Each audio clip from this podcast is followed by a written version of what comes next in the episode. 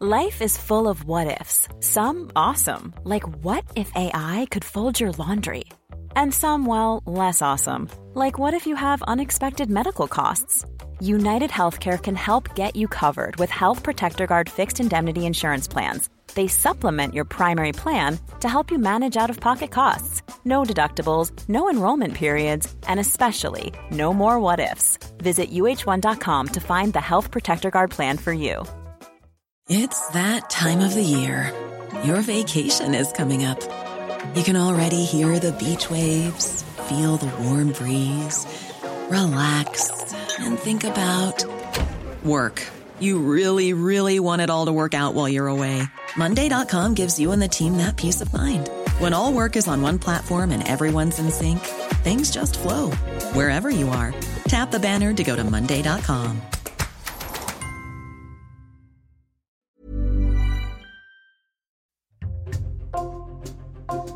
Bonjour, c'est Thibault Lambert et vous écoutez Code Source, le podcast d'actualité du Parisien.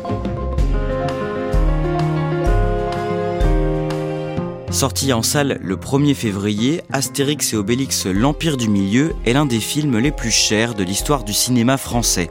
Cette superproduction, confiée au réalisateur et comédien Guillaume Canet, met en scène les deux Gaulois en route vers la Chine avec un très gros casting et de nombreux effets spéciaux.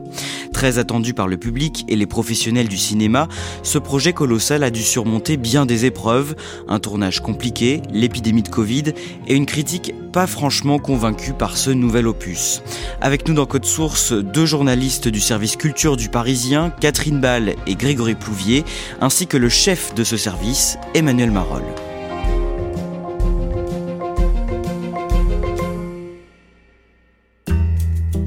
Grégory Plouvier, le mardi 6 décembre 2022, avec Catherine Ball, vous vous rendez tous les deux dans un cinéma parisien à la projection presse d'Astérix et Obélix, l'Empire du Milieu. D'abord, quelle est l'ambiance avant le début de cette projection? On est tous réunis au Pâté Beaugrenelle. C'est une grande salle de cinéma qui se trouve juste à côté de la rédaction, dans le 15e arrondissement. Donc essentiellement, euh, des journalistes se trouvent euh, présents ce jour-là, beaucoup de journalistes, vu qu'il y a très peu de projections presse qui sont organisées avant la sortie du film. Il y a une grosse attente par rapport à ce film-là. C'est plus de dix ans que euh, les aventures d'Astérix n'ont pas été adaptées au, cinéma. Donc on, attend de voir avec pas mal d'impatience ce que Guillaume Canet et son équipe ont réalisé avec ce film-là. Alors vous nous direz tous les trois ce que vous avez pensé de ce film, Emmanuel Marolle, Catherine Ball et Grégory Plouvier, pourquoi ce film est un gros événement, mais avant, vous allez nous raconter les coulisses d'Astérix et Obélix, l'Empire du Milieu. C'est le cinquième film inspiré de la bande dessinée. Avant ça, Grégory Plouvier, il y a eu plusieurs adaptations plus ou moins réussies et qui ont connu un succès inégal. Ça a commencé en 1999 avec euh, Claude Zidi, qui a été le premier à adapter euh, les aventures d'Astérix en mêlant plusieurs albums euh, existants. Buvons tous de la potion magique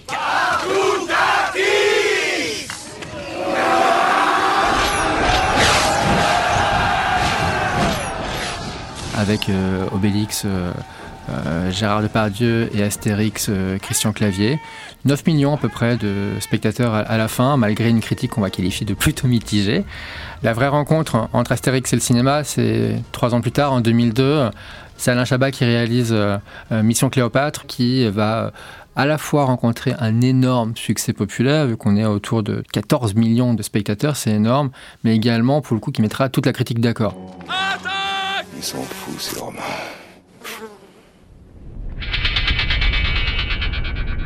Devant la violence de cette scène, nous préférons vous montrer ce document consacré à la langouste. Contrairement à une idée largement répandue, la langouste se nourrit exclusivement de fruits de mer. Ce qui ne l'empêche pas de rester très humaine.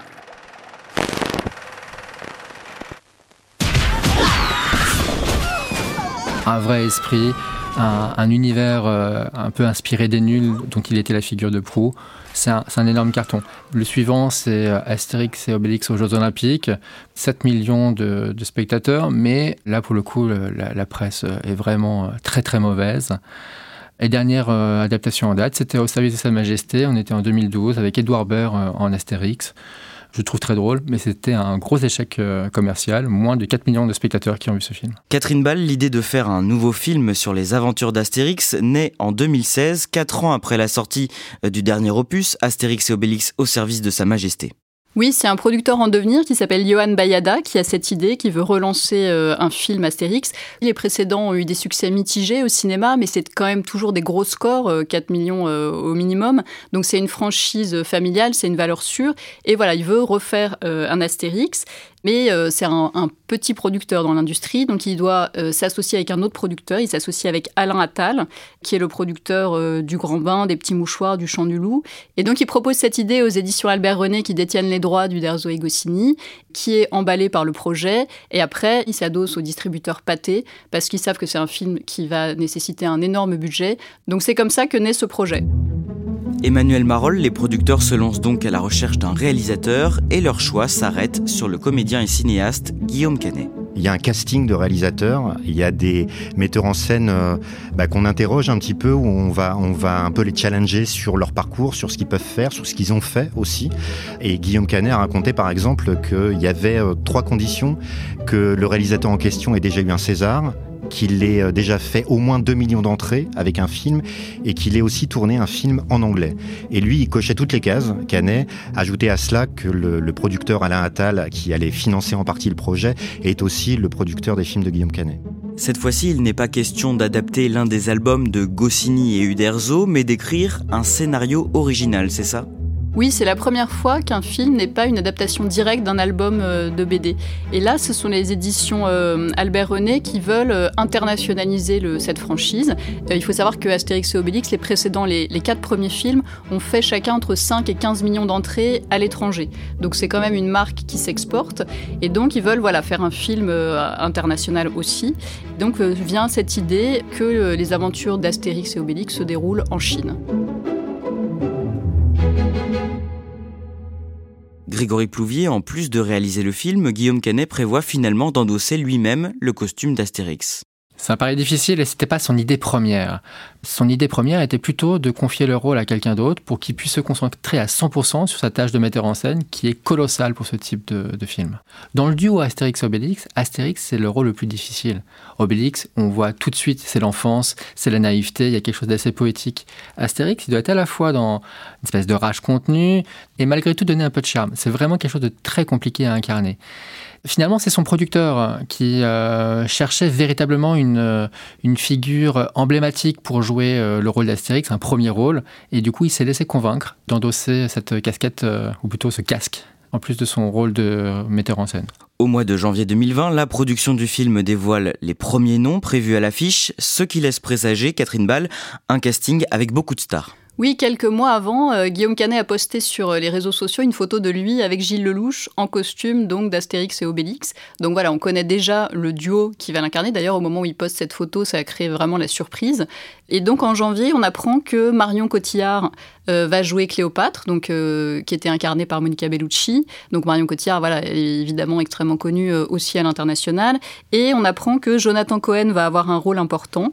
Et donc au fil des mois, cette liste va s'allonger. Donc on va apprendre progressivement qu'il y a également euh, Manu Payette, Angèle, McFly et Carlito, Philippe Catherine, Audrey Lamy, Jérôme Commandeur jusqu'au footballeur Zlatan Ibrahimovic. Il y a beaucoup, beaucoup de gens connus dans cet Astérix. Est-ce qu'on sait combien doit coûter le film au départ? Alors le premier chiffre qui paraît, c'est 60 euh, millions d'euros.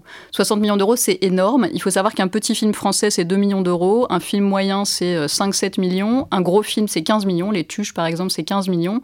Donc 60 millions d'euros, c'est colossal. C'est quatre fois le budget des Tuches. Il y a plein d'années dans le cinéma français où il n'y a aucune production qui coûte 60 millions d'euros.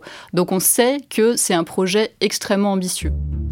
À ce moment-là, ça fait plusieurs semaines que la préparation du film a débuté, la création des décors dans un studio en région parisienne et la confection de nombreux costumes. Le tournage doit commencer au mois de juin 2020 en France, puis en septembre en Chine, pour une sortie prévue en salle pendant l'année 2021. Mais la pandémie de Covid-19 vient bouleverser ce calendrier. Oui, au mois de mars 2020, la France s'arrête, le confinement est décrété, et même si euh, les tournages vont reprendre finalement assez vite en France par rapport aux autres pays, c'est-à-dire en juin-juillet, là, Astérix, c'est un projet beaucoup trop gros pour que le producteur lance ce chantier euh, énorme. Il n'y a pas encore d'assurance euh, pour les tournages qui seraient amenés à s'arrêter parce qu'il y aurait des cas de Covid, et en plus, là, le gros problème, c'est que le tournage doit se dérouler en Chine, où est l'épicentre de la pandémie. Donc le projet est totalement suspendu. Il est reporté d'un an, le tournage démarre donc réellement en mars 2021, mais problème, il n'est plus possible d'aller filmer des scènes en Chine. Le problème, c'est que le scénario ne passe pas la barre de la censure. Les autorités chinoises n'acceptent pas plusieurs aspects du scénario. Euh, le premier, c'est que euh, dans cette euh, intrigue d'Astérix, la Chine est envahie par les Romains, donc ça, ça ne passe pas. Il y a aussi un vase chinois très précieux qui est brisé, et il y a un moine qui se prend une gifle. Donc, euh, à partir de ce moment-là, la Chine dit non et il faut se rabattre sur d'autres lieux de tournage. Et Guillaume Canet, qui adore les grands espaces, connaît bien l'Auvergne et il décide de reconstituer une Chine en Auvergne. Comment se passe le tournage? Alors le tournage s'avère épique, c'est-à-dire qu'il y a un premier problème qui est la météo. Quand Guillaume Canet avait fait ses repérages en Auvergne, euh, quelqu'un lui avait dit « Ouh là là, le mois de mai, c'est dangereux ». Bon, eh ben, il aurait dû l'écouter. En fait, il tombe sur des intempéries incroyables, c'est-à-dire qu'il y a une pluie diluvienne, il fait froid. Et cette météo, évidemment, c'est compliqué parce qu'ils sont censés tourner des grandes scènes de combat en extérieur. Pendant euh, des jours, ils ne peuvent pas tourner. Ils ont transporté 500 euh, costumes et en fait, euh, le plateau ne peut pas fonctionner. Donc, il y a ce problème de la météo. Après, il faut gérer tous les comédiens. Zlatan Ibrahimovic qui arrive et qui, pour une scène, dit il faut que je sois reparti dans une heure. Donc voilà, c'est le branle-bas de combat. Il faut le maquiller, le faire tourner en une heure pour l'une des scènes dans lesquelles il apparaît. mais voilà, c'est un tournage qui est extrêmement compliqué. C'est un parcours du combattant. Et Guillaume Canet, avec humour, pendant la promotion, a dit mais je le referai plus jamais.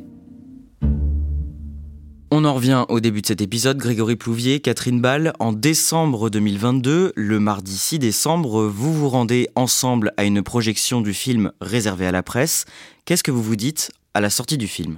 On se regarde tous les deux, on fait le chemin euh, du retour entre le cinéma et la rédaction euh, à pied, et on tombe très vite d'accord sur le fait que euh, le film est loin d'être une catastrophe, mais c'est surtout loin d'être une réussite. Avec moi, ce constat que j'aimais très vite, en fait, j'ai pas beaucoup ri, voire euh, j'ai euh, pas ri du tout. Ah, ça m'est arrivé de sourire, quelques moments que je trouve plutôt sympas. Il y a peut-être une différence par rapport aux Astérix qui nous ont plu, c'est qu'il n'y a pas de moment culte, il n'y a pas de réplique euh, où on se dit, tiens, là, dans 10, dans 15, dans 20 ans, on les répétera et on rigolera encore. Ils ne sont pas amoureux. Et tant que Fouille n'est pas avec quelqu'un, elle est avec personne. Que le meilleur gagne.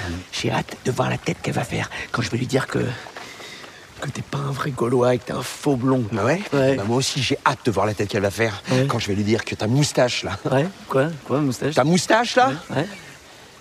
Elle est horrible. oh non on a souri, mais on n'a pas assez ri. Euh, on avait de grandes attentes, c'est vrai, par rapport à cet Astérix. On l'attendait depuis longtemps. Euh, on était très impatients de découvrir ce casting, cette production, ce film de Guillaume Canet. Et en fait, euh, ben, on passe pas un mauvais moment, mais on est globalement déçus. Emmanuel Marol, vous, vous découvrez le film le lendemain au cours d'une autre projection. Oui, je découvre le film au même endroit que Grégory et, Catherine la veille. On est sollicité pour euh, que le Parisien soit partenaire du film. Qu'est-ce que c'est qu'un partenariat? C'est une, façon pour un média, en l'occurrence le nôtre, de soutenir un film au moment de sa sortie. Ça nous arrive assez régulièrement, donc je le vois dans ce, dans ce cadre-là avec cette question-là. Est-ce que le Parisien a envie d'être partenaire du film ou pas? Et effectivement, un peu comme mes deux camarades, en sortant du film, je suis très sceptique et surtout très déçu je me suis plutôt ennuyé. Alors c'est pas ni mauvais ni excellent, c'est justement entre les deux. L'histoire est pas très captivante. Il y a énormément de guests, on les a cités, mais ils sont là et puis c'est tout. Donc il se passe pas grand chose à l'arrivée. Et en sortant de la salle, euh, je me dis non, même si c'est euh, a priori un, film très très grand public qui pourrait être pour le Parisien, euh, ça va être très compliqué d'être partenaire tout en disant réellement qu'on est déçu. Emmanuel Marol, je m'adresse au chef du service culture. Est-ce qu'il arrive régulièrement que le Parisien soit sévère avec des films grand public? Mais non, on n'est pas sévère et on n'a pas l'habitude de descendre des, films très grand public, ce qui peut être le cas de nos petits camarades parfois qui sont très cinéphiles, qui vont avoir la position du critique de cinéma. Effectivement, on a un lectorat qui est très large, donc nous, on se met à la place du public sur ce genre de film. Donc, on est plutôt euh, bienveillant Mais euh, être bienveillant, ça ne veut pas dire qu'on ne peut pas dire à un moment qu'un film est raté ou décevant, en l'occurrence, même s'il va faire beaucoup d'entrées.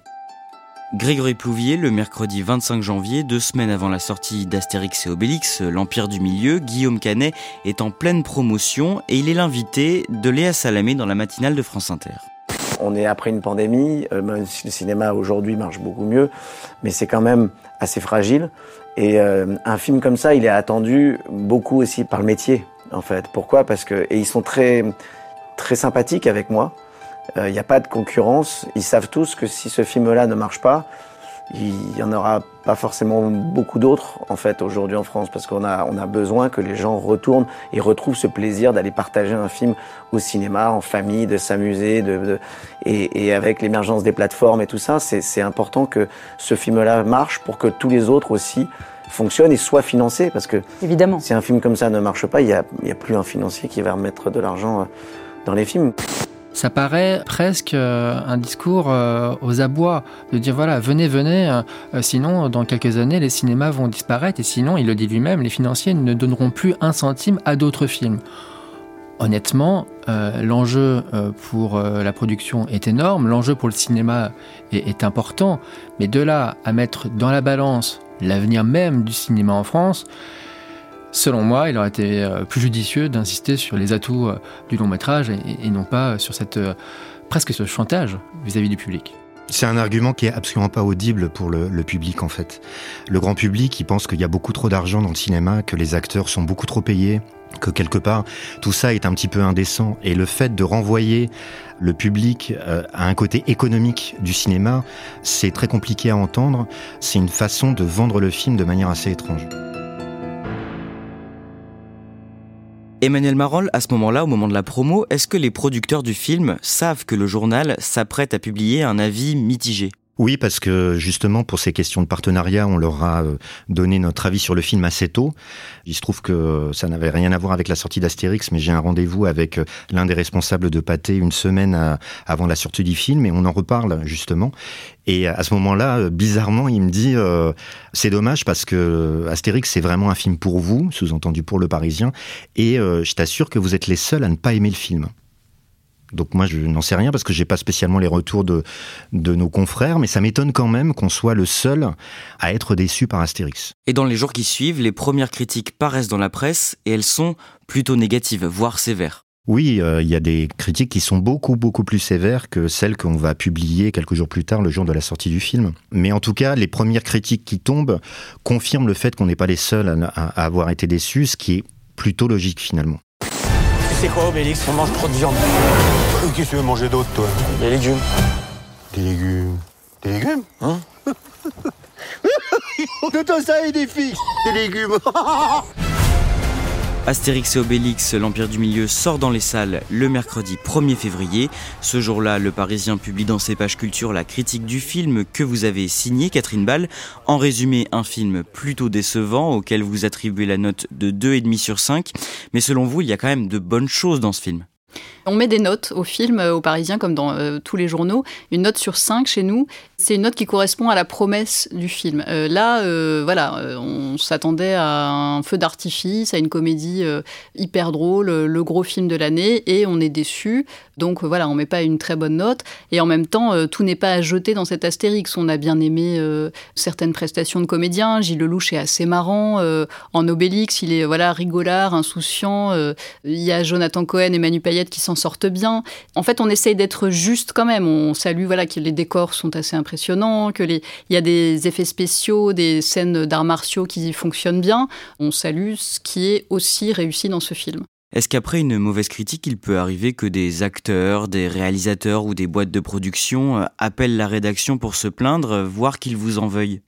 Il y a autant de cas de figure que de films. Euh, en fait, il y a des distributeurs et des producteurs qui sont bons joueurs, c'est-à-dire qui acceptent le jeu de la critique, et donc il n'y a pas de conséquences à des critiques euh, négatives sur leurs films. Et puis il y en a qui nous font un peu payer ces critiques, euh, notamment parfois en nous interdisant de projection de presse, c'est-à-dire que parfois, pendant un certain temps, on ne peut pas voir les films d'un certain distributeur parce que, selon eux, on a été trop dur avec l'un de leurs films.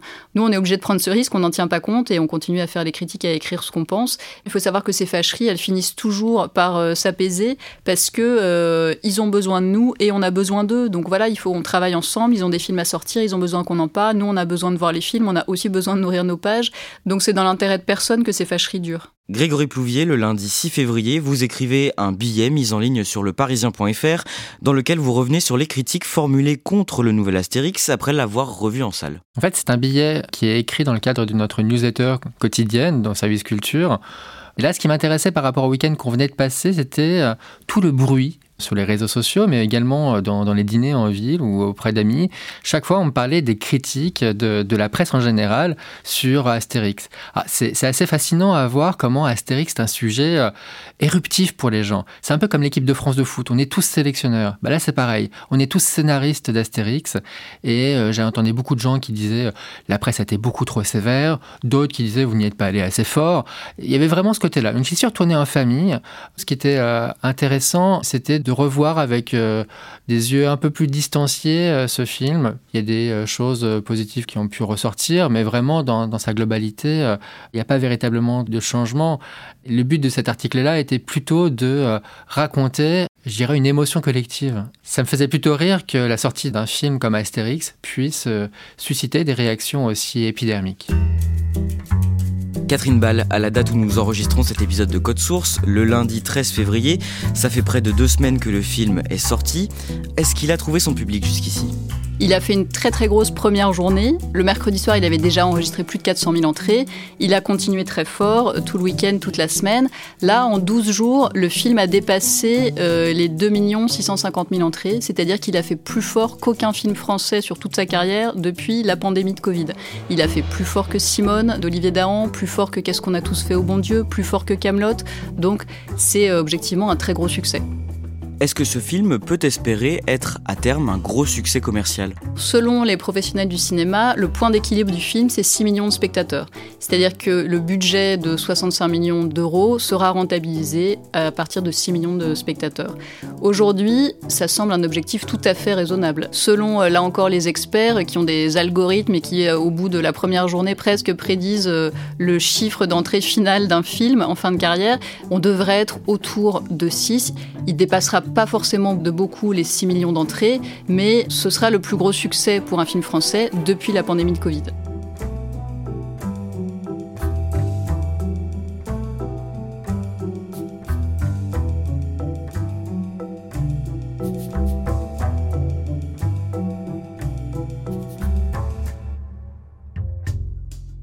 Merci à Catherine Ball, Grégory Plouvier et Emmanuel Marolles. Code Source est le podcast quotidien d'actualité du Parisien. Cet épisode a été produit par Clara Garnier Amourou, réalisation Julien Moncouquiole. N'oubliez pas de vous abonner à Code Source sur votre plateforme d'écoute préférée et je vous invite à écouter notre nouveau podcast consacré aux faits divers, Crime Story, qui raconte chaque semaine une grande affaire criminelle avec les journalistes du Parisien Claudia Prolongeau et le chef du service police-justice Damien Delseny.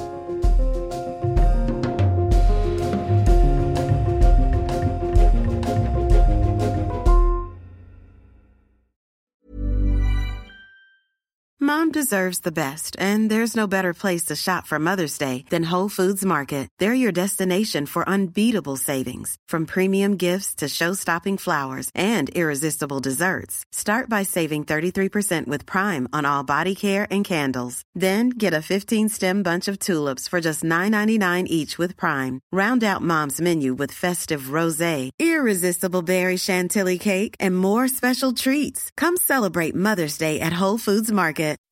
When you make decisions for your company, you look for the no-brainers. If you have a lot of mailing to do, stamps.com is the ultimate no-brainer. Use the stamps.com mobile app to mail everything you need to keep your business running with up to 89% off USPS and UPS. Make the same no-brainer decision as over 1 million other businesses with stamps.com. Use code PROGRAM for a special offer. That's stamps.com, code PROGRAM.